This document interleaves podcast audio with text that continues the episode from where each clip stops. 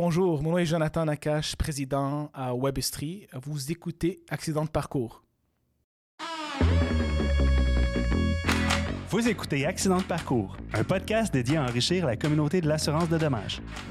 Peut-être êtes-vous comme plusieurs d'entre nous qui n'ont pas grandi pensant un jour travailler en assurance. C'est souvent en raison d'un accident de parcours qu'on se retrouve les deux pieds dans cette industrie. Malgré tout, on y découvre une vraie passion et on y reste par amour.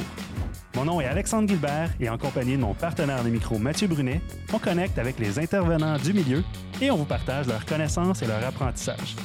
Grâce à nos partenaires Banque Nationale et Primaco, on fait le survol de l'actualité, des enjeux et de la réalité de l'industrie. N'oubliez surtout pas de vous abonner à l'une de nos plateformes de diffusion pour être informé de la venue de nos prochains épisodes. Bonne écoute! Bonjour et bienvenue à un autre épisode d'Accident de parcours. Mon cher Mathieu, comment ça va aujourd'hui? Ça va très bien, toi aussi? Oui, excellent, ça va très très bien. Aujourd'hui, on a un épisode spécial. Hein. Euh, on a parlé euh, beaucoup de numérique dans les dernières années, l'importance que l'assurance doit prendre. Non, ça se dit pas, mais l'importance euh, de prendre le virage numérique pour, pour l'assurance.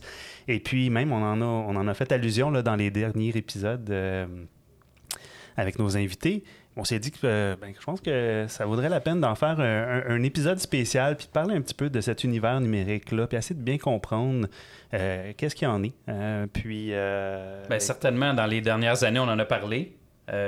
encore plus dans la dernière année. Il y a des projets qui sont en cours. toutes sortes d'environnements changeants dans le milieu de l'assurance. Fait que c'est, je pense que c'est vraiment d'actualité d'amener le sujet qu'on veut discuter aujourd'hui. Fait on est allé chercher un, invité euh, qui sort un peu de. Euh, qui n'est pas nécessairement relié au milieu de l'assurance de façon directe, mais c'est vraiment un spécialiste en expérience numérique. Donc, on, a beaucoup de, sujets à, parler avec lui aujourd'hui. Alors, ben, je vous le présente. C'est Jonathan Nakache, qui est président et cofondateur de la compagnie Webistry. Euh, donc, euh, je vais te laisser te, présenter un petit peu. Puis après ça, euh, Alex va nous introduire le sujet avec quelques données qu'on voulait partager. Excellent. Merci de m'avoir reçu aujourd'hui, les gars. donc, ouais, j'étais, je suis cofondateur de Webistry. c'est une compagnie. Ouais, on, aime dire qu'on se spécialise dans l'optimisation de l'expérience d'un utilisateur en ligne. Donc, ça commence bien sûr avec euh, euh, le trafic, euh, de, trouver l'utilisateur, de trouver les clients potentiels, de les apporter vers le site web et d'optimiser l'expérience sur le site web pour les convaincre à prendre une action. donc, on optimise toute, toute l'expérience de, de, ces clients-là, même après qu'ils vous contactent, par exemple, pour s'assurer qu'on vous apporte des clients de, qualité, des clients que vous voulez avoir pour votre euh, business. OK, excellent. Ça va vraiment être un sujet intéressant. Euh, on pose souvent la question d'entrée de jeu, accident de parcours, notre question, notre fameuse question thématique, euh, parce que, bon, j'en ai déjà parlé, mais c'est une réalité qu'on voit souvent en assurance. Les gens ne, grandissent pas pensant travailler en assurance, puis souvent à travers un accident de parcours. Donc, c'est le titre qu'on y a donné un peu pour parler des gens, pour parler de la réalité de l'assurance de dommages au Québec. J'aimerais ça que tu me parles un peu de ton parcours. Qu'est-ce qui t'a emmené chez Webistry? Puis est-ce que quelque part dans ton parcours, parce que là, je sais que tu travailles avec certains cabinets ou avec des, intervenants en assurance, mais euh, j'aimerais ça que tu, nous racontes un petit peu qu'est-ce qui t'a emmené à être sur la chaise que tu es aujourd'hui. Puis, euh, ouais, ouais, en apprendre. C'est, une longue histoire, mais je vais résumer ça un peu, sinon on pourrait en parler pour des heures. Euh, c'est intéressant parce que ben, après que j'ai fini mes études, c'était en finance. Euh, je suis allé travailler dans le monde de l'assurance. Donc, euh, ça tombe bien. C'est une coïncidence. Euh, quand on s'est rencontrés, on, vous ne le saviez pas. dans une compagnie ou dans un cabinet de courtage? dans une compagnie. C'était London Life dans le temps. donc, j'étais conseiller financier, puis spécialisé dans l'assurance. personnellement, j'ai pas aimé ça, mais c'est vraiment c'est une, une, belle carrière. C'était pas pour moi. Euh, mais je voulais quand même euh, aider des personnes avec... Euh, comme conseiller financier, il fallait qu'on aide avec les investissements aussi, le, parcours d'une personne dans sa vie. assurance, investissement et autres produits. et je voulais faire ça pour les commerces. Euh, c'était vraiment, j'ai trouvé que c'est ça que je voulais faire. Je voulais travailler avec des propriétaires d'entreprises, des dirigeants d'entreprises. Euh, et la meilleure façon de le faire, j'ai trouvé, c'était avec euh, Webistry. Donc, c'est pour ça que je, je, me suis lancé dans ça. OK. Ça, c'est en quelle année? Quand est-ce que tu as fait le, le move, comme on dit? 2012. OK. Ouais. OK. Presque 10 ans. Presque 10 ans. Est-ce que c'était précurseur à l'époque? Est-ce que t'étais-tu dans les, les premiers au Québec, à Montréal? C'était c'était quoi la dynamique à ce moment-là? Euh, je veux pas dire un des premiers. Il y avait beaucoup d'agences, puis c'était des agences qui, euh, c'était des grosses boîtes. C'est la tendance d'avoir des petites agences. C'était quand même nouveau. Et les agences offraient tout ce qu'il y avait comme produit possible, euh, marketing web, euh, site web, euh, marketing offline, comme les flyers, radio, TV, etc.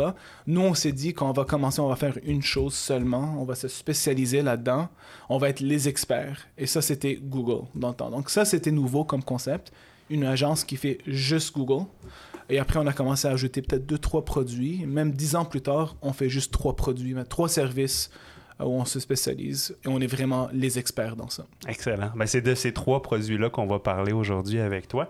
Avant avant qu'on, qu'on- entame les, les sujets, euh, je voulais partager avec les gens qui nous écoutent, en fait, c'est pas un, mais plusieurs sondages que Aviva euh, ont fait dans les dernières années. On trouvait ça vraiment intéressant, puis on pensait que euh, ça pouvait bien mettre la table à notre sujet. Donc, on remercie d'ailleurs Aviva d'avoir partagé cette information-là avec nous et avec vous.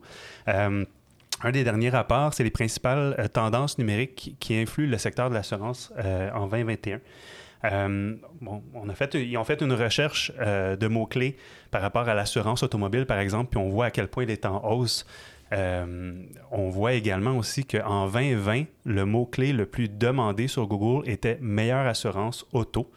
Euh, on, voit là que ça l'a pris, euh, ça, ça l'a pris l'emphase à ce Le meilleur mot-clé at large ou Euh, relié au milieu de l'assurance? Relié au milieu de l'assurance. Parce que si je regarde les anciens mots-clés, il y avait Bel Air Direct, il y avait Sonnet, il y avait.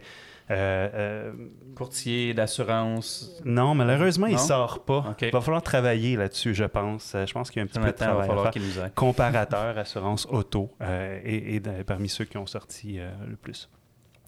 Bien sûr, il parle des, des habitudes de conduite. En fait, ce qui est intéressant, de, en tout cas pour moi, là, de, de- de- des sondages qui ont été faits, c'est qu'ils sont allés prendre le pouls des gens à travers le Canada, à travers les vagues qu'on a eues de la COVID.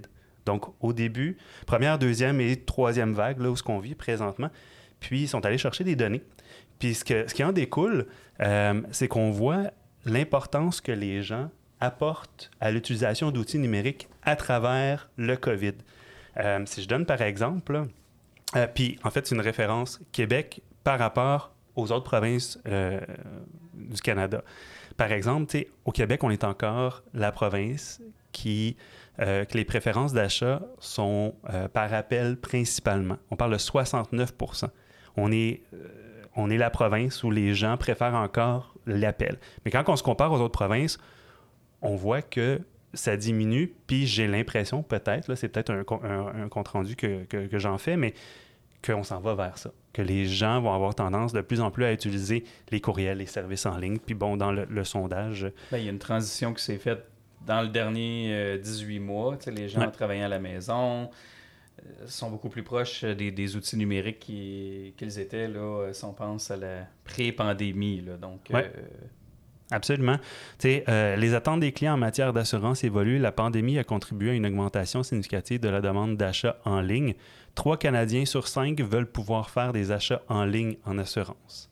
Canadiens sur cinq, c'est quand même important. Euh, un autre point qui est quand même important, euh, intéressant, c'est les préférences en matière de communication. Si on regarde le courriel avant la pandémie versus maintenant, c'est passé de 68% comme étant une méthode préférée à 86% Donc, on voit que les gens, ils veulent, ils demandent de plus en plus à être contactés de cette façon-là. Alors qu'à l'inverse, les appels ont passé de 43% à 12 Donc, les gens sont, ont moins envie d'être, téléphonés, euh, de recevoir un appel téléphonique. Au niveau des textos, ben de 10 à 12% ça paraît pas un gros pourcentage, mais je pense qu'on est encore euh, c'est encore très nouveau pour le texto en assurance. Je pense que plus on va l'utiliser, plus les gens vont apprécier cette façon de faire. Euh, moi d'ailleurs, dans notre cabinet, on a commencé à l'utiliser, puis on voit l'impact, les gens, à quel point ils préfèrent cette, cette façon de... euh, il y a une ré- rétroaction plus rapide, j'imagine. Oui, exactement. Je voulais juste ajouter une petite euh, Ouais. anecdote. Euh, je, je viens d'acheter une auto, puis je l'ai faite par texto. Euh, c'est trois semaines de communication par texto parce que euh, faut agir vite, faut répondre vite. Ouais. C'est difficile de trouver une auto de, de nos jours. Et je suis dans des rencontres, dans des meetings, euh, je suis occupé pendant la journée. Donc, c'est la seule façon pour moi de répondre quand je veux répondre, puis d'avoir une réponse rapide. Et le vendeur a préféré cette méthode aussi. Donc, Ouais. c'est pas tout le monde, c'est moi, mais je pense que c'est une tendance euh, qui va se rattraper un peu. Ce qu'on voit souvent aussi dans notre domaine en assurance, c'est que c'est difficile de rejoindre les gens en journée de 9 à 5. Euh, les appels, on tombe souvent sur des boîtes vocales. Euh, les courriels, on n'a pas une réponse très rapide nécessairement. Puis les gens reçoivent tellement de courriels, de newsletters d'une compagnie et de l'autre qu'à un moment donné, ça se perd à travers tout ça. Euh, puis je pense que le texto va bien fonctionner pour nous pour arriver à rejoindre les gens parce qu'on peut, on peut répondre quand on veut. On voit tous nos textos, on le sait. Fait que je pense que le taux de réponse va être, euh, va être Absolument. intéressant. Euh, puis écoutez, ben, je ne veux pas euh, prendre trop de temps non plus sur les sondages. Là. Je pense que je vous invite, les gens qui font affaire avec Aviva, de contacter votre représentant puis d'ouvrir la discussion. C'est fort intéressant, là, tout ce qu'ils ont pu recueillir comme information. C'était tout simplement pour mettre la table un, un petit peu à notre sujet d'aujourd'hui.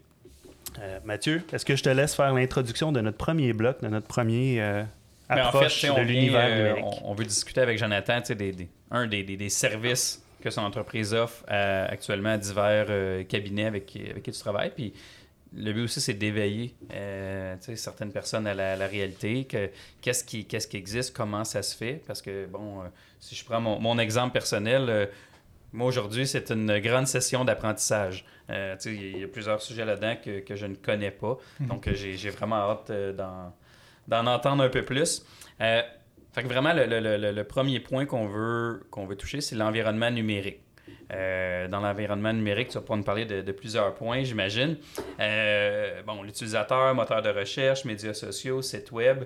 Euh, Qu'est-ce que vous faites dans ça? C'est quoi les interventions? Comment vous aidez les entreprises à, à bien, comment dire, bien organiser tout leur environnement qui, qui est souvent déjà, j'imagine, existant. Mhm. Tu sais, vous construisez pas ces environnements-là, mais vous les optimisez, j'imagine. Je sais pas si c'est le bon terme, mais euh, je vais te laisser nous peut-être nous, nous, nous, parler un peu plus là, de, de ta façon de voir ça.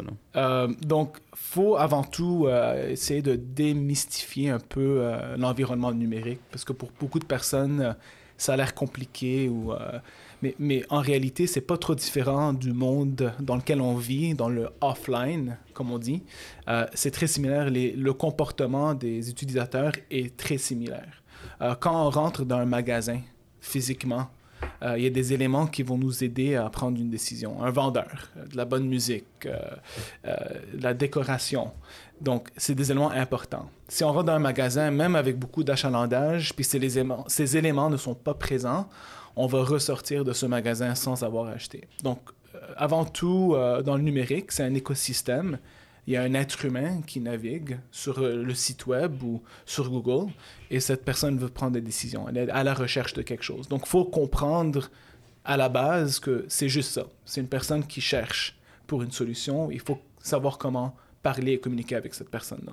Donc, j'essaie de simplifier Ouais. ça avant tout. C'est parfait. Euh, L'écosystème, c'est pas mal simple. Si on veut simplifier, c'est un site web. Mais comme le mag- un site web, c'est comme un magasin. Euh, c'est beau avoir un site web, mais c'est pas assez. Il faut avoir des bons textes, textes bien écrits, qui sont convaincants. Il faut que ça soit vite. Il faut que ça soit facile à naviguer sur notre euh, mobile. Quand tu dis qu'il faut que ça soit vite, il faut, faut que la rapidité du site Internet à être loadé, si on peut dire le terme. Là. Je- Téléchargé. Téléchargé, ouais, Exactement. ça, soit rapide. Exactement. Moi-même, je ne suis pas trop patient. Si ça prend 6 secondes pour une page euh, pour qu'elle s'affiche, Ouais. je quitte tout de suite. Et on le voit dans les statistiques aussi. Quand on voit une page qui est un peu plus lente à télécharger, euh, il y a- on appelle ça un bounce rate. euh, il est beaucoup plus élevé. Euh, Donc, on parle de rapidité de site Internet. On parle de design. Absolument design très important. C'est, euh, quand on ouvre notre écran, on voit pas tout le site web. On voit juste un petit pourcentage. C'est peut-être la, la section, la première section du site web. Donc, les premiers mots, les premiers textes qu'on voit, le look, le, le, le design, ça va nous porter à prendre deux décisions. Un, quitter. Ou deux, continuer à naviguer dans le site web. Donc, ça, c'est la première décision. Ça prend deux secondes. Ça, c'est une vraie statistique. Deux secondes pour qu'une personne décide si elle reste ou si elle quitte.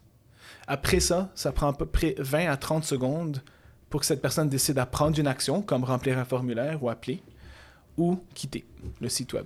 Donc, on a 22 à 20 secondes pour convaincre une personne à C'est prendre l'action. extrêmement rapide. Exactement. Donc, OK. Donc, ça prend une stratégie.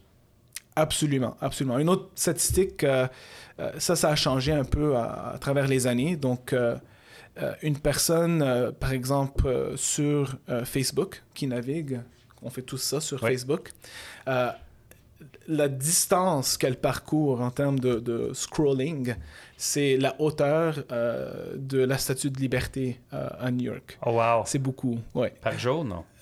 Par jour. Ah Ok. oui, par jour. Euh, ça prend à peu près 0.01 secondes pour qu'une personne euh, euh, digeste un morceau d'information, une image, un texte. Dans notre... Quand on navigue, on est en Ouais. train de lire en même temps pour décider si on arrête ou si on continue. 0.01 secondes.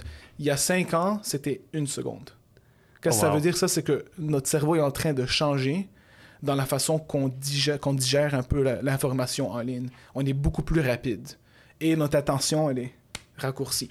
Fait que vous, vous cherchez à arrêter ce scrolling-là ou arrêter l'individu qui rentre sur le site? Com- comment on le stoppe? Comment on la... on- Exactement. On, capte Ça, son attention. La première étape, chercher l'attention et amener cette personne vers un- une expérience qu'on contrôle, un site web. Étape 2, pr- convaincre cette personne à prendre la- l'action sur ce site web. Étape 3, ben c'est quoi qu'on a eu comme euh, leads, euh, comme, comme business, comme, comme client? Est-ce qu'on peut optimiser le genre de client qu'on reçoit? Donc ça, c'est un peu l'écosystème. Ça existe où, ce- cette interaction? Ben, c'est quand même simple. C'est les moteurs de recherche, Google étant le, le plus grand, mais il faut pas ignorer Bing non plus. OK. Beaucoup moins compétitif. Les médias sociaux, Et Facebook. pourquoi Bing? Que- Question comme ça? C'est-tu parce qu'il est de, de base dans certains euh, navigateurs puis les gens, ils font juste pas le changer pour Google? Oui, donc bonne question. Euh, moins compétitif parce qu'il y a moins de personnes qui l'utilisent et parce que les moteurs de recherche, c'est un système d'enchères. On paye comme si on payait dans les enchères, on paye pour le clic uniquement. Bing est moins cher que Google, mais il y a moins de personnes parce que c'est moins populaire. Euh, les personnes qui sont sur Bing sont d'une démographie un peu plus âgée parce que c'est le moteur de recherche de défaut, par défaut pour euh, Microsoft. Euh, donc un peu d'informations. Oui, oui. Absolument. Euh, Il y a les médias sociaux, euh, Facebook étant le géant, mais il y a beaucoup qui se rattrapent maintenant, comme TikTok, par exemple, Euh, le site web, euh, et bien sûr, l'utilisateur. Il ne faut pas l'oublier. C'est la- c'est le premier élément à, à- à comprendre. Fait que de comprendre c'est à qui qu'on, qu'on s'adresse. Absolument. On ne peut pas s'adresser à tout le monde. Il faut qu'on cible. Euh, donc, le moteur de recherche versus qui on cible. Les médias sociaux versus qui on cible. J'imagine euh, Facebook de ce monde versus un TikTok, c'est pas la même... euh, c'est pas la même auditoire cible. Absolument, c'est exactement ça. Aujourd'hui, parce qu'on a des sujets, on pourrait en parler pendant des heures, là, juste avec tout ce que tu viens de nous énumérer, on va essayer de se concentrer sur l'univers Google et comment positionner notre présence en ligne pour se faire voir de cet utilisateur-là, puis l'amener à prendre action sur notre site, n'est-ce pas? Oui. Alors, toi qui es un spécialiste de Google, dis-moi comment on fait. Comment, comment, en fait, comment Google fonctionne? Comment on doit comprendre l'univers de Google pour euh, se donner des, des, des pouvoirs, des, des actions là, dans, cette, dans cette immense... euh, C'est euh, une, une très bonne, une grande question. Puis Ouais. je, vais, je vais la simplifier. La réponse va être simplifiée, bien sûr. Puis si on a plus de temps, on va rentrer dans, dans les détails. Euh, on, on va résumer ça à, à deux euh, univers dans Google ou deux méthodes euh, d'apparaître dans Google pour les bonnes recherches, les recherches qu'on veut. Euh, un, c'est l'organique. Donc, c'est gratuit.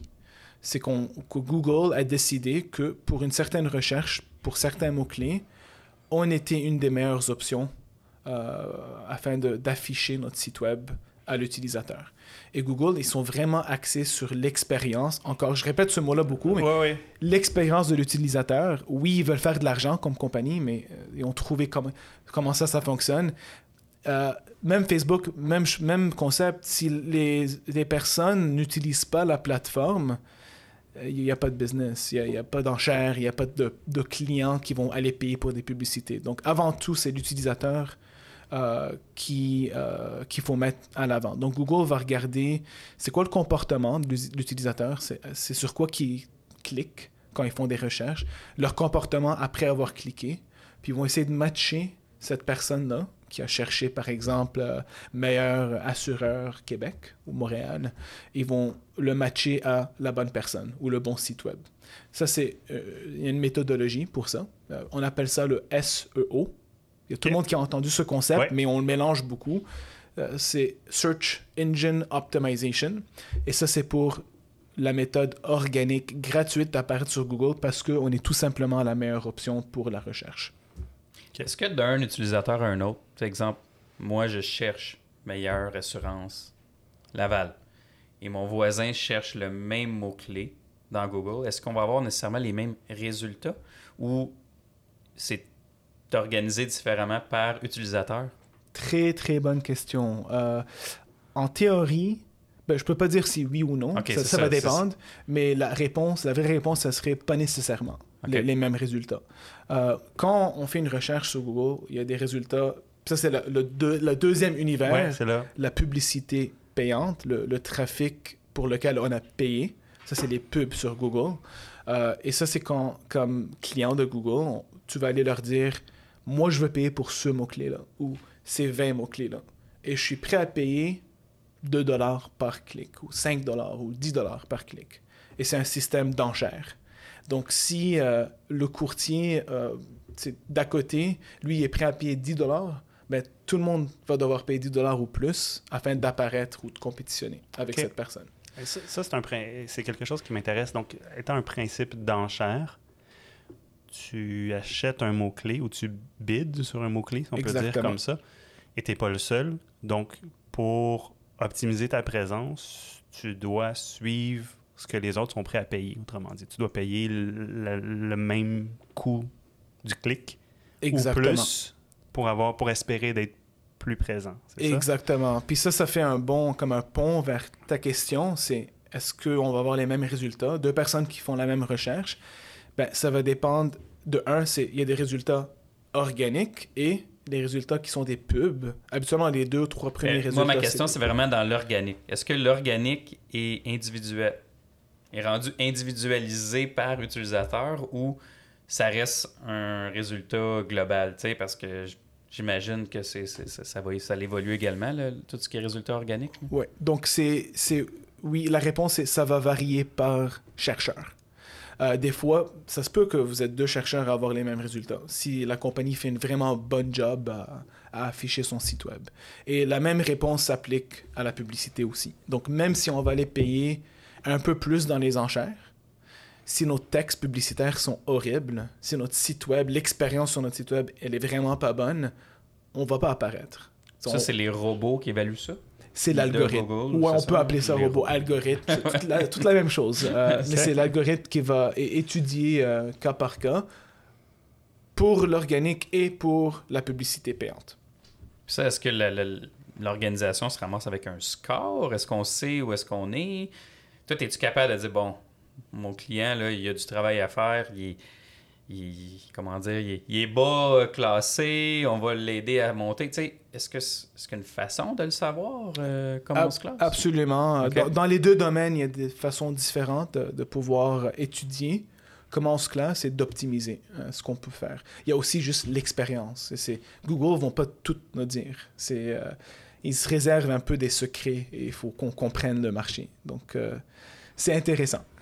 OK on revient à, notre, euh, à, nos sujets pour être sûr que les auditeurs euh, nous, suivent bien. Donc, on a parlé de définir euh, ce qui est organique, le SEO. Donc, ça, c'est.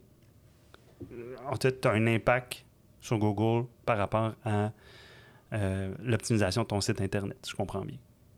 Exactement. C'est un mélange de facteurs. Donc, dans le passé, c'était vraiment juste le site web. Et si on veut apparaître pour les mots-clés euh, organiquement, euh, pour les mots-clés meilleur euh, courtier en assurance, par exemple, fallait que ce mot-clé se trouve partout dans notre site web euh, aussi fréquemment que possible. Dans le titre, dans le... Exactement, dans les, dans les textes, dans les, la description, les titres. Ça, c'est plus vrai là, maintenant. Pas nécessairement, non. C'était un facteur important, maintenant c'est devenu le facteur peut-être le moins important. C'est quand même à considérer. Si le mot ne se trouve nulle part dans le site web, c'est peut-être un problème. Mais d'aller jammer ça partout, c'est pas une bonne chose. Google va reconnaître que c'est un texte de mauvaise qualité. Ça Ok. fait pas de sens. C'est pourquoi est-ce qu'il répète le même mot euh, à chaque deux lignes? L'exemple extrême un peu. Euh, Il y en a qui cachaient des textes ou des choses comme ça Ah, dans oui, des oui. sections Ouais. cachées du site. Ça, ils, débusquent facilement maintenant, Ah j'imagine. ouais, ça on appelait ça black hat. Euh, c'est une méthode un peu comme tricher un peu. Des textes invisibles qui contiennent tous les mots-clés qu'on veut. Ça fonctionne plus. ça. Si, si Google va trouver ça, on va être pénalisé. Euh, une autre vieille méthode. Donc ça, c'est des vieilles méthodes Ouais. qui s'appliquent plus. C'est important de le mentionner parce Absolument. que jusqu'à aujourd'hui, il y a encore des personnes qui vont vous dire il faut faire ça. Donc, il faut être au courant. Euh, une autre vieille méthode, c'est on appelait ça des back, on appelle ça encore des backlinks. Donc, c'est d'autres sites web qui contiennent des liens qui apportent la personne à votre site web. OK. Euh, donc, ça peut être un, je sais pas, un, site web de listing de tous les courtiers au Québec, par exemple, avec plein de liens. Euh, dans le temps, c'était le volume qui comptait, d'avoir le plus de backlinks que possible. Maintenant, c'est la qualité. Donc, si on a, je sais pas, 5000 backlinks dans, dans, le- dans plein de sites web, mais c'est des sites web pas fréquentés, euh, des sites web de mauvaise qualité, des sites web que la personne atterrit puis elle quitte tout de suite, qui sont pas connus, euh, qui n'ont pas une bonne réputation, on va être pénalisé pour ça. Oh, wow, Mais que ça va vraiment dans- même à l'inverse. Là. Exactement. Fait qu'elle mettre son qualité. adresse sur un, un site, exemple, d'un client, mais que oh, le site est peut-être pas euh, up-to-date, c'est pas nécessairement la bonne décision à faire. Ben, je dirais pas que c'est mauvais, mais si on le fait 10 000 fois, c'est mauvais. C'est Ok. pas une bonne chose. Puis dans le temps, c'était vraiment le volume. Maintenant, c'est la qualité. Donc, euh, d'avoir, euh, d'être sur un blog qui est fréquenté, qui a une bonne réputation, crédible, puis que ce, blog a un article qui, va- vous mentionner votre site web, excellent. D'en avoir 5-10 comme ça, c'est beaucoup plus de valeur que d'en avoir, euh, avoir euh, 5000. Euh, Moi-même, pour mon site web, c'est une page. C'est pas un site web euh, complètement développé avec 10 pages, des textes uniques. Mais on est dans beaucoup de blogs, dans des sites web de très grande réputation. Et notre SEO est, vraiment excellent grâce à ça. Donc, ça va dépendre d'un commerce à l'autre. Donc, j'ai plus d'avoir besoin, j'ai plus besoin d'avoir des pages dédiées par sujet nécessairement dans un site. On peut aller avec un- une page déroulante du moment qu'on on optimise notre texte puis qu'on on indique à Google. euh, Ouais, je dirais qu'il y, a- il y a plusieurs branches à considérer. Puis si euh, tu sais, quatre facteurs sont 10 sur 10, puis l'autre facteur d'avoir des pages pour chaque service, il n'est pas trop bon, ben on va quand même bien performer. Mais quand même, il ne faut pas ignorer que oui, ce serait bien d'avoir une page pour chaque produit ou chaque service. Ça, ça reste. Fait que si je comprends, Google a trouvé une façon de trouver les tricheurs. Ouais, puis vraiment d'optimiser vers l'expérience de l'utilisateur. C'est vraiment axé sur la personne qui fait une recherche, qu'elle trouve vraiment les meilleures options pour ses habitudes, pour ce qu'elle, elle recherche. Ce qui rapporte à, à ta question, est-ce que les, les résultats vont être différents d'une personne à l'autre? La réponse est oui, parce que ça doit être aussi ciblé que possible.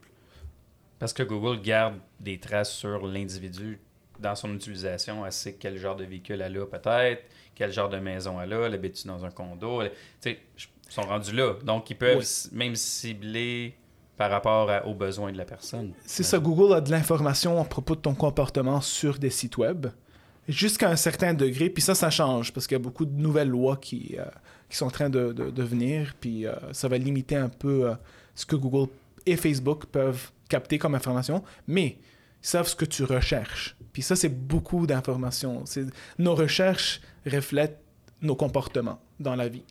On recherche tous des choses qui peut que peut-être on voudrait pas que les autres voient. Mais dans, le Google, dans Google, on le fait. Donc, euh, c'est beaucoup d'informations, je dirais, juste si on se réfère vraiment à la recherche elle-même. Est-ce que euh, la présence dans les médias sociaux a une influence sur le, euh, le SEO? Exemple, le cabinet a une belle présence sur LinkedIn, sur Facebook. Est-ce que, est que cette présence-là, ces interactions-là ont un- une influence sur le, le SEO? Ça peut. Oui. Donc. Google va scanner vraiment tout l'écosystème. Euh, on va nommer quelques facteurs. Euh, des textes de bonne qualité. Donc, si on va faire un copy-paste euh, d'un autre site web, d'un paragraphe, Google va pas aimer ça. Ça doit être unique comme texte et ça doit être convaincant comme texte. Euh, la vitesse de téléchargement d'une page, on, on a parlé de ça euh, il n'y a pas trop longtemps. Donc, une page qui prend 30 secondes à télécharger versus 2 secondes ou 1 seconde. Euh, dès que ça dépasse, c'est une vraie statistique, dès que, dès que ça dépasse le 3 secondes, c'est vraiment pas bon. OK. Donc, c'est c'est bon à, à savoir. Euh, Il y a même des outils pour aller diagnostiquer euh, la vitesse d'un site web sur Google. Euh, un autre facteur, c'est le design. On l'a mentionné tantôt. C'est un design qui nous apporte à vouloir scroller sur la page, aller regarder d'autres pages, interagir avec le site web. Ça, c'est bon. Euh, Donc, c'est le temps qu'un utilisateur va rester ou va passer sur le site. Exactement, c'est ça, c'est ça. Euh, le temps, mais aussi euh, le nombre d'interactions. Donc peut-être je vais rester 10 secondes, mais j'ai cliqué sur plusieurs pages, je suis descendu, puis j'ai rempli le formulaire. Google va le savoir aussi. Puis ça, c'est une bonne chose. C'est un signal qu'on envoie à, à Google que c'est une bonne expérience. Euh, donc c'est- il y en a beaucoup d'éléments. Les backlinks, euh, vu que c'est la qualité et non le volume, moi j'appelle ça du PR, relations publiques. Tu sais, C'est comme dans le offline. Euh, un autre facteur, c'est des, des avis, des reviews sur Google ou sur d'autres sites web où euh, on collectionne des reviews pour des commerces. Donc pour les des avis sur Google ou des avis de Facebook. Il y, a- il y a façon de rater. Fait que c'est vraiment le rating. Est-ce que, est que l'interaction avec les gens aussi qui, euh, qui font ces avis-là est importante? Oui, bien sûr, bien sûr. Donc, euh, euh, si euh, toi, tu as 200 reviews, puis c'est 4.5 euh, stars, étoiles, puis euh, c'est pas la réalité, mais disons que tu en as 5, Ouais, ouais. ben, tu vas être plus apte à, à apparaître ou à être affiché sur une recherche Google. Euh, même chose pour les avis dans d'autres plateformes comme Facebook. Si on est un restaurant sur Yelp, si on est un dentiste sur euh, euh, RateMD, par exemple. Donc, il y a un, un écosystème de reviews ou d'avis qui est très important aussi. Donc, de pousser nos, nos clients, nos consommateurs satisfaits à faire des, des, des reviews, ça peut être une, une bonne stratégie. Absolument, je vous dirais même tout commerce devrait le faire. Moi, je le fais, j'encourage mes employés à demander à des clients qui sont contents. On sait qu'ils sont contents, on sait qu'ils ont une bonne expérience. Ouais. On va les on va les cibler puis on va leur demander de laisser. On va être très direct. Est-ce que vous avez une bonne expérience? Et si oui, ça, nous motive à continuer quand on reçoit un avis sur Google. Puis ils sont contents de, de le faire. Parce que j'ai l'impression que si on le fait pas, les gens qui vont aller le faire, c'est peut-être les gens qui n'ont pas nécessairement eu l'expérience à laquelle ils s'attendaient. Donc, Ah ouais. Ah ouais. on s- dans le sens de ne pas le faire, on se tire dans le pied. Là. Donc, tu sais, vraiment de pousser puis de, de, de, de demander à notre clientèle, ça serait important. C'est un bon point, ça, parce que euh, les personnes mécontentes sont les plus motivées euh, habituellement. Puis ce qu'il faut comprendre aussi, c'est que je pense qu'une fois que le rating est fait par l'utilisateur, moi, en tant que gestionnaire de, de, de mon Google Business, par exemple, je ne peux pas les modifier. Là. Je ne peux pas dire, ah ben, ce commentaire-là, je veux l'enlever, je ne veux pas qu'il apparaisse. Je pense que Non. c'est ça. Ah ouais, Une fois que c'est public, difficile. Ouais. exactement. Même si c'est pas un vrai euh, avis. Ouais. Ouais, c'est très difficile de l'enlever, si on voulait l'enlever. Il y a des façons, mais c'est. Il faut contester, faut, euh, Ok. tu sais, faut amener des preuves que c'était pas un client, mais euh, c'est rare. On a essayé plein de fois, puis 9 fois sur 10, ça, ça fonctionne pas. faut vraiment que ça soit, j'imagine, euh, diffamatoire ou euh, bon. euh, Exactement, c'est ça. Y a-tu des. Avant qu'on aille dans, le- dans le payant, là, y a-tu des, des, des choses qui s'en viennent ou qui, que, que tu sais, disais, oh, Google s'en vont sûrement dans cette voie-là. Tu sais, que, que les gens devraient se préparer un peu pour le, le- le- futur. Euh, est-ce qu'on est à l'apogée euh, de, de leur développement? Tu sais, toi, qu'est-ce que tu vois dans, dans- dans le développement de, de l'organique? Il y a beaucoup qui changent à chaque année dans l'algorithme. Ça, ça devient pas mal technique de rentrer là-dedans, mais si on est en train de parler de tendance, je dirais qu'il y en a deux. Euh, la messagerie, on a parlé de texto. Euh, Google est en train d'introduire, et Facebook aussi, des manières de, d'interagir au niveau de la publicité. Donc, sans devoir cliquer et tomber sur un site web, mais que ça reste dans Google, dans euh, la, la page de résultats, et que ça soit un- une action, on clique ou on tape dessus, puis ça ouvre notre, notre texte message. On envoie un message euh, au commerçant. Euh, donc, c'est, ça a apparu récemment. Puis, tout ce que Google fait, pour moi, c'est comme une prédiction du futur parce qu'ils ont beaucoup d'informations, ils font, des études. Euh, tout ce qu'ils font, c'est motivé par une bonne raison ou plusieurs bonnes raisons. Donc, pour moi, ça veut dire que ça va être une tendance ou c'est déjà une tendance. Euh, une autre tendance, c'est euh, tout ce qu'il y a de, vocal.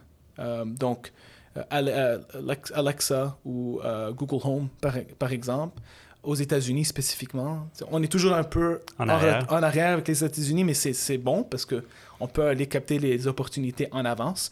Euh, et c'est des personnes qui font des recherches avec la voix, activées par la voix. Et donc, euh, d'aller voir une- euh, ou de développer une stratégie, comment est-ce qu'on peut être affiché pour une recherche vocale? Comment est-ce que ça, ça fonctionne? Puis c'est de, de bien comprendre. Puis ça, ça va être un univers complètement différent qu'une recherche euh, écrite. Absolument.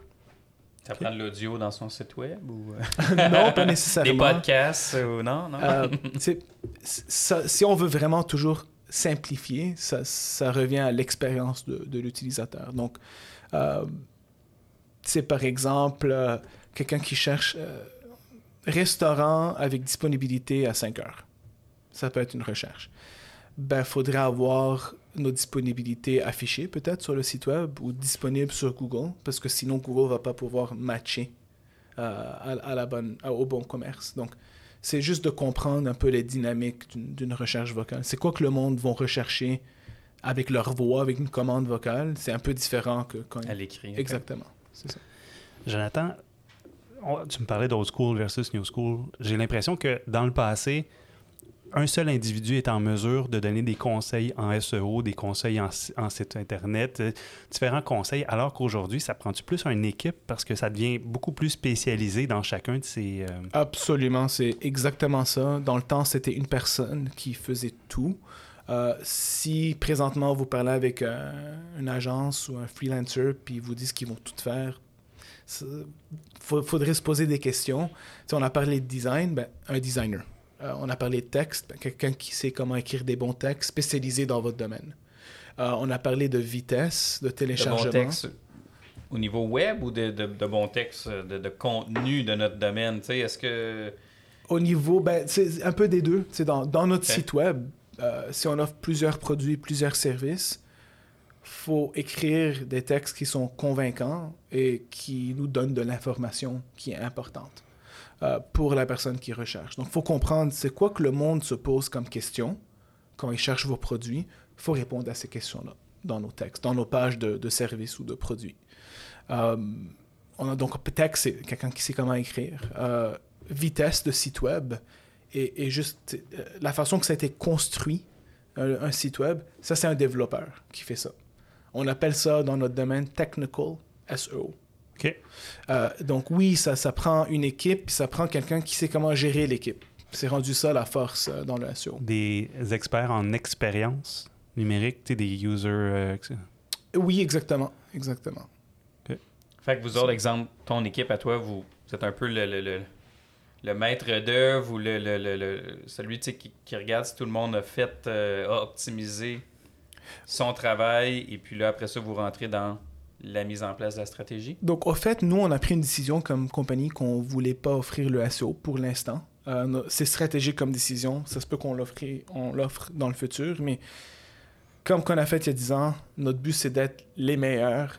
Les meilleurs, c'est toujours une vision. C'est plusieurs meilleurs, mais vraiment d'essayer d'être les meilleurs dans ce qu'on fait. Et tant qu'on qu'on on n'a pas construit une équipe assez grande pour pouvoir euh, établir cette mission, euh, on va pas commencer à ajouter des services. Parce que ça, c'est comme la, la plus grande erreur qu'on pourrait faire, à mon avis.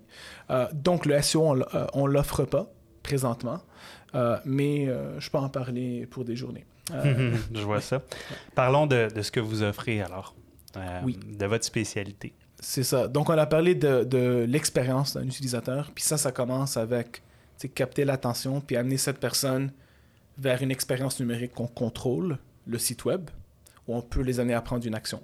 Donc, cette première étape, nous, on, le fait avec des publicités, la publicité en ligne. Euh, que ce soit les médias sociaux, les moteurs de recherche ou il y a plein d'autres plateformes comme Quora, Reddit, etc. Euh, mais pour Google, c'est vraiment euh, le, le, Google Search. donc, les recherches texte dans Google. donc, ça, c'est le deuxième univers de Google et on se spécialise vraiment là-dedans. Donc, Google Search. comment on développe une stratégie? une campagne, en fait? Euh, je pense que ça serait le bon terme. Ouais, donc euh, la première étape, c'est de comprendre c'est quoi les recherches qu'on voit dans notre marché. Euh, le marché, donc si on est courtier au Québec, le marché, notre marché c'est le Québec. Si on veut dominer le marché à Montréal ou à Laval, donc notre marché c'est Laval ou Montréal, c'est d'aller voir c'est quoi les mots-clés qui sont utilisés par des personnes des, clients potentiels. Euh, à quelle fréquence est-ce que ces mots-clés sont utilisés à chaque mois? C'est quoi le volume de recherche? Et comment on fait ça?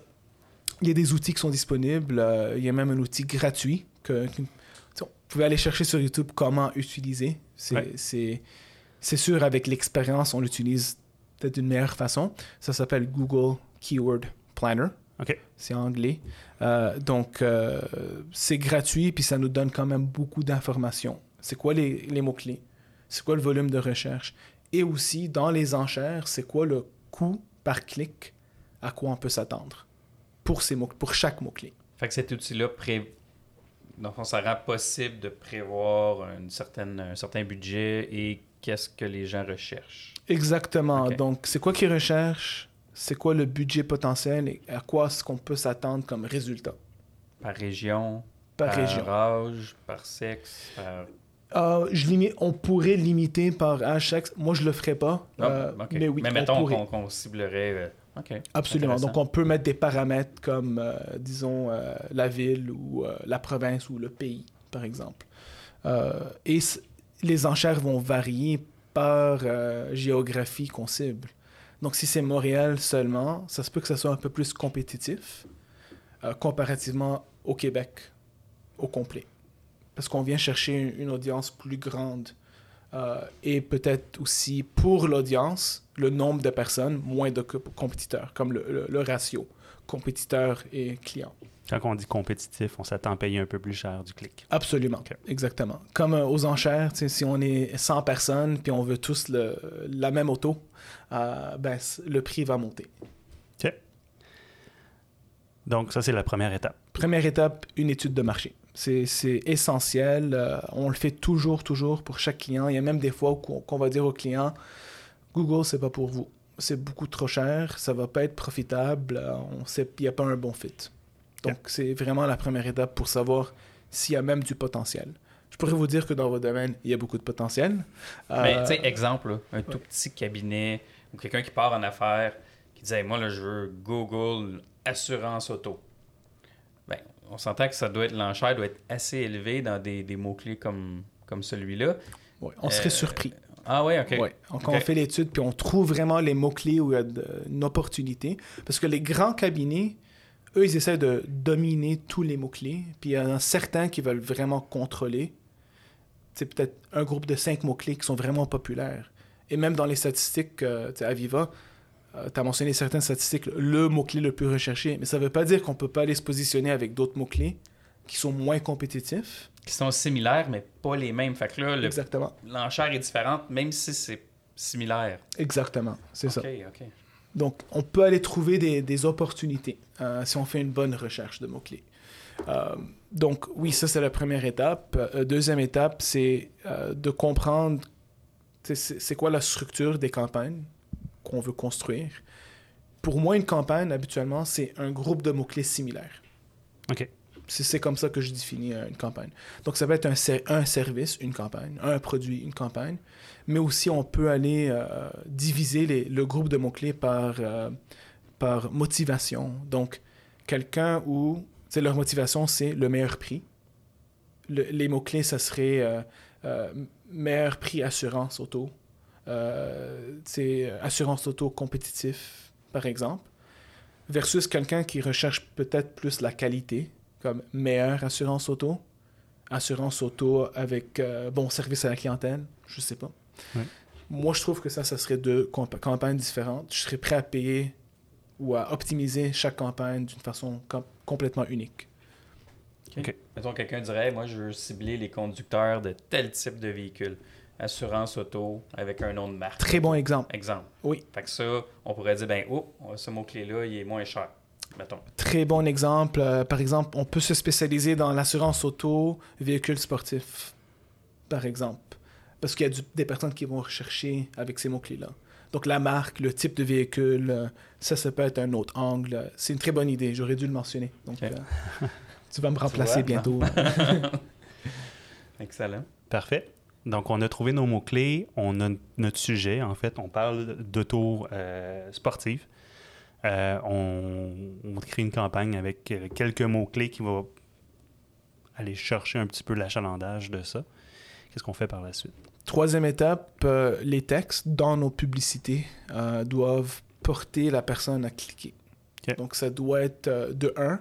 Les textes doivent être, je dirais, uniques par mot-clé.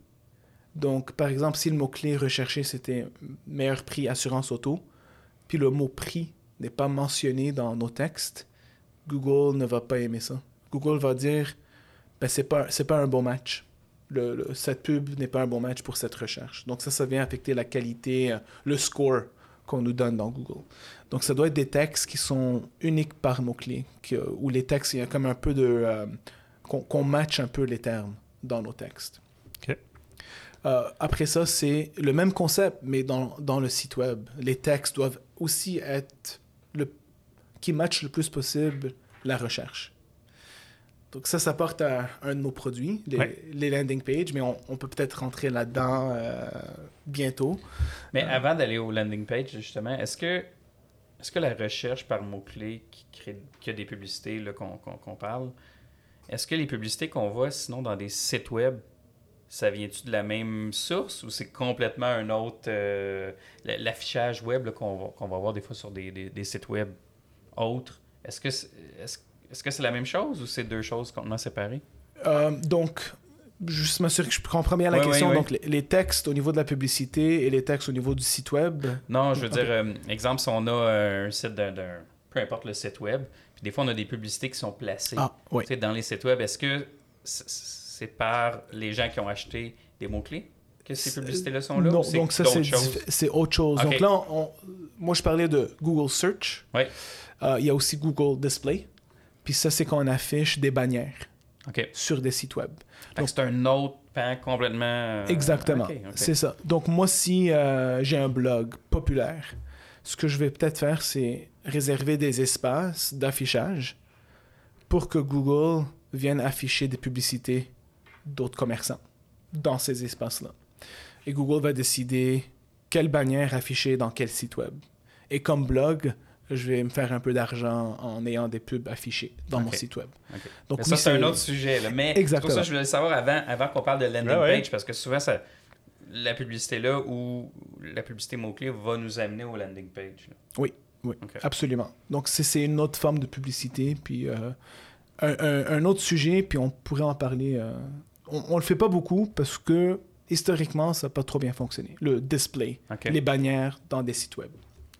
Fait que Ok. ça serait pas ton conseil de, de- de- que ça soit au top de nos, de nos stratégies, là, disons. Pas dans le top, non. Peut-être en troisième place. Euh, après, euh, Google première place, Facebook deuxième place, euh, incluant Instagram, et troisième place, le Google Display.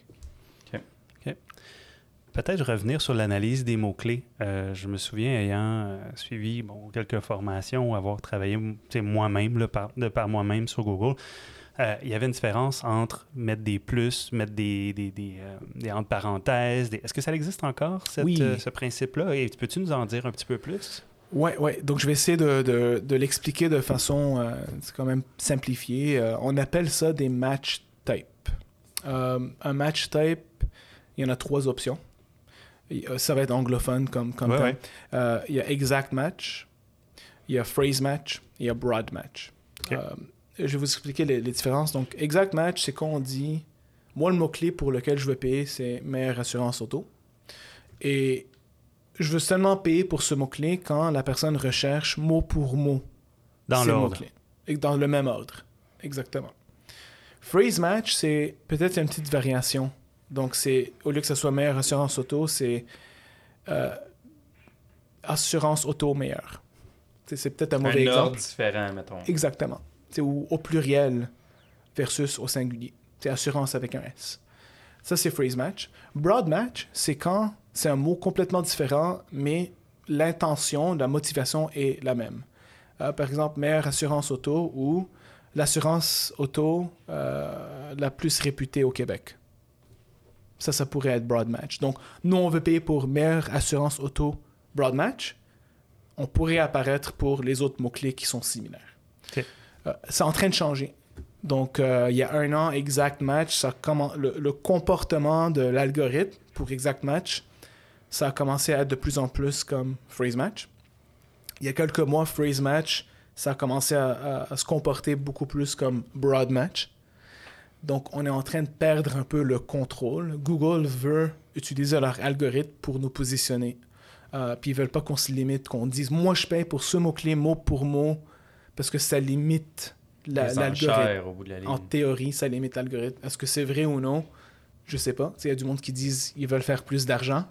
Euh, mais comme tout euh, euh, algorithme ou AI ou machine learning, une machine a besoin d'informations pour que ça devienne plus intelligent. Et je pense que c'est ça qu'ils essaient de, de développer avec le temps. C'est le plus de recherche, le plus que c'est broad, euh, le plus de data qu'ils peuvent collectionner, de données, le plus que leur engin devient intelligent. Donc, si tes mots-clés apparaissent dans plusieurs recherches, tu vas participer à des enchères sur plus de termes, automatiquement, ça veut dire. Oui, exactement. Donc, ça peut être un peu moins cher, potentiellement. Euh, mais est-ce que le monde qui clique, c'est le monde qu'on veut? Puis est-ce que ça, c'est du monde qui vont prendre action comme remplir un formulaire? C'est peut-être oui, peut-être non. Euh, donc là, ce qu'il faut faire, c'est avoir une très bonne stratégie euh, afin de déterminer c'est quoi les mots-clés pour lesquels on ne veut pas apparaître. Par exemple, le nom d'un compétiteur. Euh, Ou ça pourrait être le contraire. Quelqu'un qui cherche un compétiteur, on voudrait vouloir apparaître aussi, oui, j'imagine. Oui, donc ça, dans le fond, on, on aura un campa- une campagne pour euh, tous nos compétiteurs, ou un compétiteur qu'on voudrait, on- on, va dire... euh, C'est-tu fréquent, des, des- des entreprises qui font ça? oui, oui. Ok. Puis dans votre domaine, c'est très fréquent, parce que je pense que tu l'as mentionné, euh, certains des mots-clés les plus populaires, c'est des grands cabinets. Ouais. Donc, Ok. euh, ouais, une- une- euh, je vais pas vous dire trop, mais c'est Non, mais c'est intéressant parce que tu dis, ben, je vais, je vais m'annoncer sur les mots-clés de mes. Ben, ça fait du sens. Ouais, puis les plus grands compétiteurs, c'est une option. Puis vous venez avec le message qui dit comparer les Ouais. prix. C'est quand même un très bon positionnement. Est-ce qu'il existe des outils qui nous permettent de définir, exemple, chez Desjardins, c'est quoi les mots-clés qu'ils utilisent ou comment ils se positionnent? Est-ce qu'il y a une possibilité puis de dire, ben, regarde, moi, je veux sortir par rapport, comment, je veux sortir d'une façon différente ou de la même façon que eux? Euh, oui, euh, je dirais que c'est pas vraiment très précis. Donc d'aller prendre ça puis de développer toute notre stratégie avec cette info, C'est peut-être pas une bonne approche. idée. Ça peut nous informer un peu. Un outil, ça s'appelle SEM Rush, R-U-S-H. C'est un bon outil. euh, Il faut payer pour le, le plein service. Euh, c'est pas une agence, c'est un outil. Euh, mais juste de faire attention, c'est pas c'est pas si précis que ça. Puis il faut pas trop faire confiance à cette info. Alors qu'on s'en allait parler des landing pages, Ouais. peut-être expliquer c'est, c'est quoi tu sais, euh, un landing page versus un site web? Ouais. Comment, comment tu définirais ça, le- la différence? C'est une bonne question. À la base, c'est un site web. Un site web, c'est un site web. OK? Un landing page, c'est... euh, dans notre domaine, quand on utilise ce terme, c'est un, un buzzword. euh, ça, ça veut dire une page qui est vraiment axée sur un message, un produit, un service. C'est un pitch de vente. Et on l'utilise pour des pubs payantes. Euh, habituellement, il n'y a, pas des onglets pour plein d'autres pages. On ne peut pas aller naviguer le site web à partir du, landing page. Euh, pourquoi qu'on le fait? Bon, on, a discuté tantôt euh, l'attention quand même raccourcie des utilisateurs. Le 2 secondes puis le 30 secondes pour prendre action, où, où on peut perdre la personne qui atterrit sur le site web. Donc, la théorie, c'est que on veut vraiment rendre euh, euh, l'expérience la plus simple possible, la plus facile possible et la plus convaincante possible. Puis on le fait avec des landing pages en enlevant tout ce qu'il y a comme distraction. Si moi je cherche pour une assurance auto, je veux pas en savoir de, de l'assurance maison ou tous les autres produits que vous offrez. Euh, aussi, je veux pouvoir savoir tous les avantages de travailler avec vous, ce qui vous différencie, sans devoir cliquer sur euh, à propos de nous, euh, la page d'accueil, euh, la, page de service, la page de contact. C'est prendre ces cinq étapes pour aller trouver les infos. La majorité du monde vont pas aller chercher. L'info doit trouver l'utilisateur et non l'utilisateur trouver l'info. Donc, un landing page, ça vient, ça amène toute l'info qu'on trouve importante, puis ça la met dans une page. Il y a des infos dans la page d'accueil qui sont convaincants. Il y a des infos dans la page de service qui sont convaincants. convaincants. Le About Us euh, aussi. Ben, le landing page, ça va venir résumer tout ça en ciblant un service comme l'assurance auto avec un message.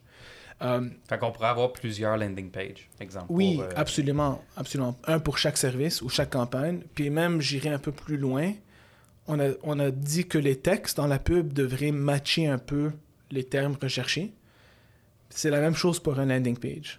Donc, si j'ai une campagne, puis cette campagne, c'est pour... euh, c'est axé vraiment sur le, facteur prix, meilleur prix, assurance auto, ben, ça serait bien d'avoir un landing page qui va parler des prix. Pas juste des prix, mais peut-être le- les, les premiers textes euh, vont, parler, vont discuter de- des prix puis de comparer les prix.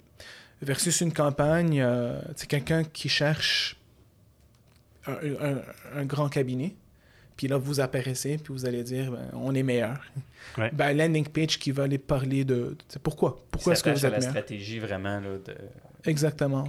Euh, Au lieu d'aller avec, je vais pas nommer de, co- de, de Non, court non, cabinet, mais au lieu d'aller avec XYZ, euh, ben, vous pouvez aller avec moi. Puis l'avantage d'aller avec moi, c'est que moi, je travaille pour vous. Je vais comparer. Puis c'est pas juste les prix, mais c'est l'assurance qui est la meilleure pour votre situation et c'est XYZ. Mhm. Donc, un landing page, c'est important que ça matche euh, la, motivi- la motivation de la personne qui atterrit dessus, sans devoir prendre euh, plusieurs étapes pour prendre une décision. Il faut que ça soit facile pour que cette personne puisse vous contacter ou qu'elle fasse l'achat.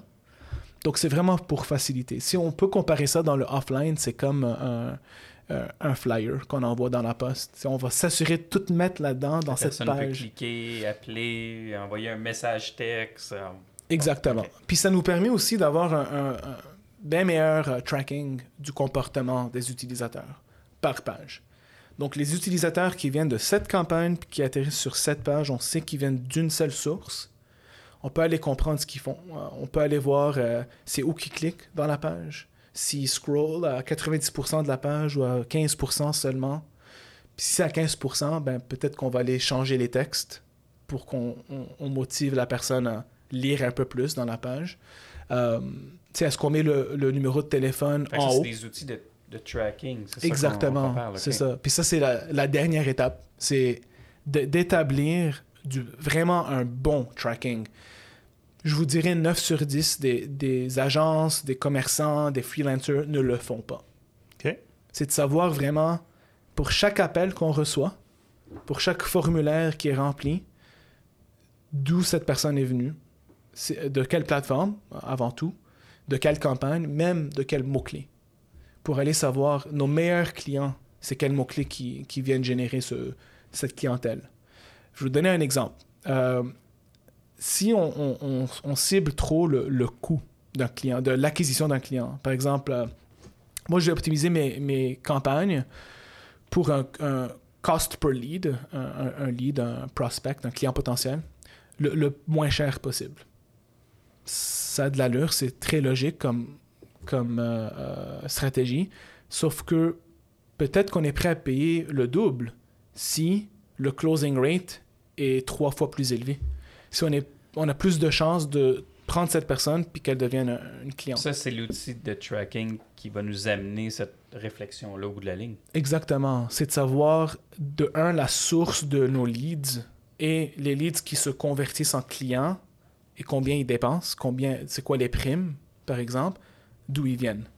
Là, on peut optimiser non seulement pour euh, des leads, mais des leads de bonne qualité avec, pour des clients qui viennent, bon, on peut pas dire dépenser plus, mais euh, qui prennent les produits qu'on veut, par exemple.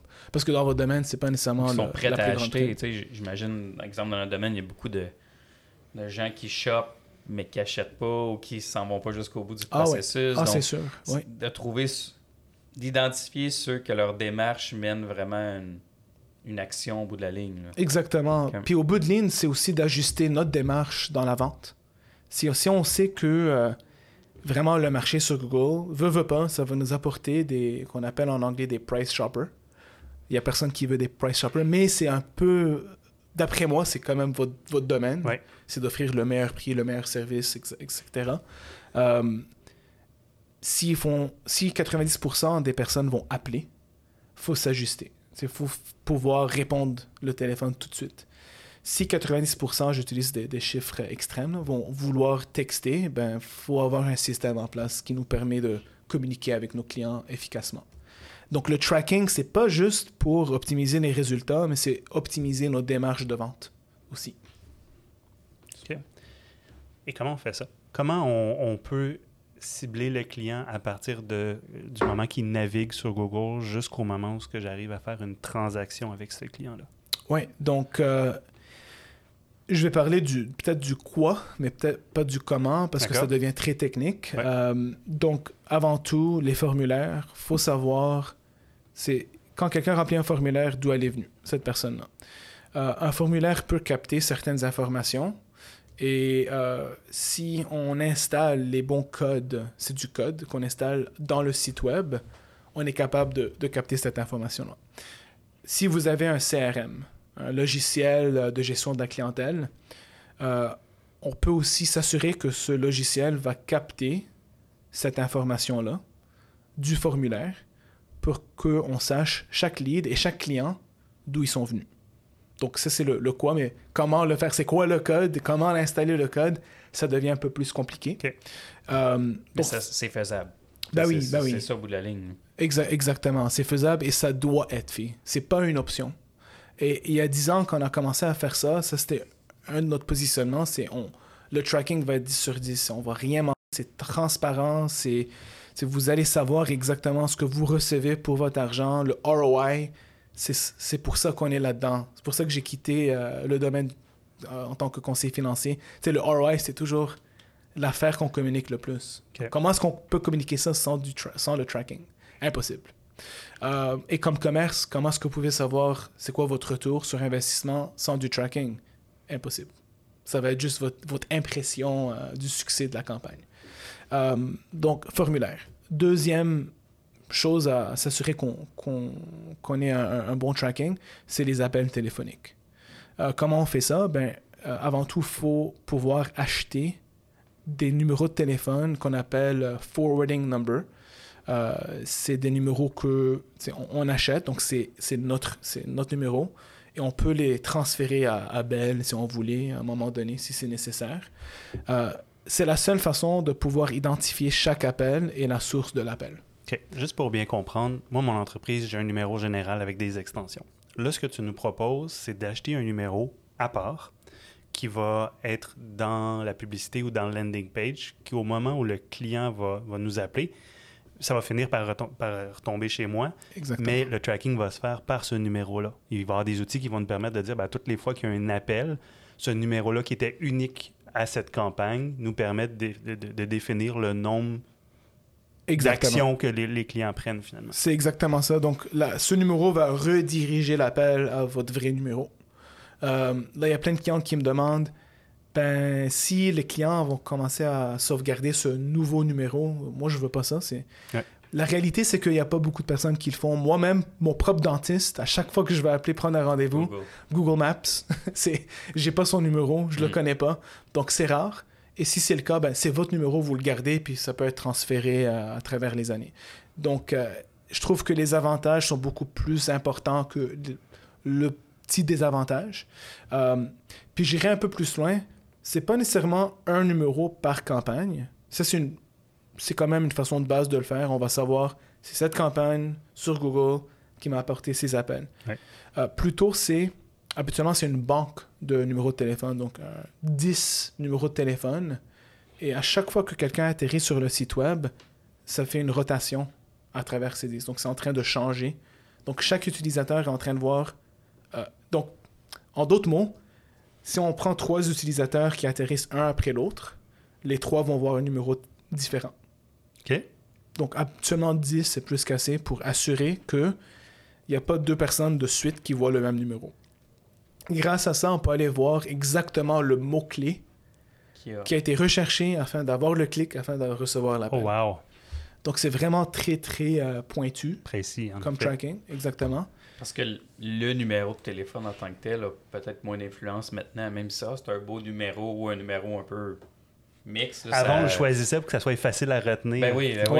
Ouais, Non, je regarde, nous, notre numéro, il est fini par 5, 5, 5, 5. Mais tu sais, C'est facile, mais ça a peut-être moins d'influence aujourd'hui que ça n'avait à une certaine époque. C'est ça. Si euh, c'est une pub sur sais, une voiture, euh, une bannière sur une auto, ou sur un affichage sur l'autoroute, je dirais que oui, c'est important parce que on va pas sortir notre téléphone en conduisant. Il faut se rappeler. Mais sur l'Internet, on, On clique, puis... euh, on tape dessus, that's it. C'est- c'est- ça, ça finit là. Donc, euh, c'est vraiment le tracking, de, de- de bien comprendre. Puis ça, c'est une autre statistique dans Aviva. euh, je pense que c'est euh, les tendances. Tu as mentionné, je pense, les, les données. Ou j'ai oublié le terme que, que tu as utilisé, mais... euh, L'utilisation des données pour être très précis. Exactement, le- oui. c'est ça. Puis quand on est com- ca- capable de comprendre la source de, de, la clientèle, mais aussi qu'on peut les po- poser des questions hein, dans notre formulaire, des questions quand même, euh, je dirais peut-être pas essentielles pour communiquer avec eux, mais essentielles pour comprendre leurs besoins. Ça, c'est de l'information que vous gardez dans vos banques de données. C'est vraiment très, très utile. Euh, Il y, a des- il y a des business qui vendent de l'information comme ça. Donc, c'est ça, ça contient beaucoup, beaucoup de valeur dans, dans l'industrie. Écoute, je pense qu'on a, euh, on a- on aurait beaucoup de sujets encore à, à regarder ensemble.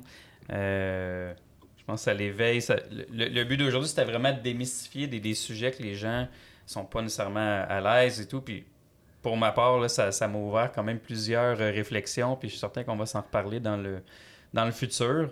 Euh, Alex, t'aurais-tu une. euh, Ben, J'espère qu'on a été assez euh, clair. Je pense que c'est pas toujours évident, là, juste à- au parler, là, tu sais, Ouais. sans montrer des exemples, sans Ouais. montrer du visuel pour les gens de bien saisir tout ça. C'est un peu abstrait, même pour, pour moi, là, qui, est, euh, même si on s'est préparé et tout. Euh, mais, mais je pense que, comme tu l'as dit, l'objectif était d'aller chercher les gens à être un peu plus curieux, à commencer à poser des questions, puis à essayer de comprendre certains concepts. Euh, pour pouvoir euh, peut-être faire des essais de leur côté, là, euh, que ce soit des, des agents, que ce soit des courtiers. C'est sûr, bon, on a beaucoup mis l'emphase sur le site Internet. Il y a d'autres outils, puis il y a d'autres façons de se positionner aussi. On pourrait y revenir peut-être dans un épisode euh, autre, là, parce qu'on parle des réseaux sociaux. Je pense qu'ils ont quand même une bonne influence. Les influenceurs, d'ailleurs, aussi, qu'on voit que c'est c'est un peu nouveau. En tout cas, ça l'est pour moi Mais dans les l'aspect dernières années. vidéo, l'aspect audio, tu sais, des, des, des, des, des chaînes YouTube. Tu sais, je Ah veux ouais, dire, il y a, il y a tellement d'outils, des podcasts, tu sais, que tu dis, bon, comment on peut utiliser ça pour son entreprise Ouais. de la ligne, tu sais. ça. Ouais. Donc, oui, ça serait des, des, des, des sujets à traiter. Ouais. J'imagine que tu aurais beaucoup de choses à nous dire. C'est sûr, on pourrait en parler Euh, pour euh, des heures, tomber dans chaque sujet. Je dirais euh, peut-être le, le takeaway euh, aujourd'hui, Ouais. c'est peut-être de. C'est pas de tout bien comprendre, c'est peut-être impossible en une heure de, comprendre. Euh, vraiment du- du- d'une façon très détaillée, mais c'est de savoir quelles questions poser. Donc, quand on fait affaire avec quelqu'un qui veut nous aider dans notre présence numérique, de poser les bonnes questions, puis de vraiment être à l'écoute de leurs réponses, ça vous donne, c'est comme on, vous arme euh, de pouvoir euh, dealer avec les bonnes personnes. Moi, ce que j'en retire, en fait, c'est pas quelque chose que je peux faire personnellement ou à l'interne. Ça prend vraiment des gens qui s'y connaissent, puis d'être à jour, parce que j'ai l'impression que Google change rapidement leur façon de faire. Plus que jamais. Ouais. Donc, euh, l'importance de, de- de s'entourer de bonnes personnes. Euh, un gros merci pour l'information que tu nous as partagée. Ça a été vraiment apprécié. Un Merci plaisir. beaucoup. Ouais. Euh, au début de l'épisode, on a oublié de remercier nos commanditaires, donc euh, je vais prendre le temps de le faire. Donc, la Banque nationale euh, qui nous aide à réaliser euh, ce projet et Primaco. Euh, alors, je les remercie et pardonnez-moi pour l'oubli euh, au début de l'épisode. Non, je pense qu'on s'est lancé dans le sujet. On était tous excités. On avait hâte d'en jaser. On le planifiait depuis un petit bout. Donc, euh, je pense qu'ils vont bien comprendre. Ben, écoute, merci encore. Et puis. euh, Merci à vous de m'avoir reçu. Ouais, c'était un plaisir. Génial, merci.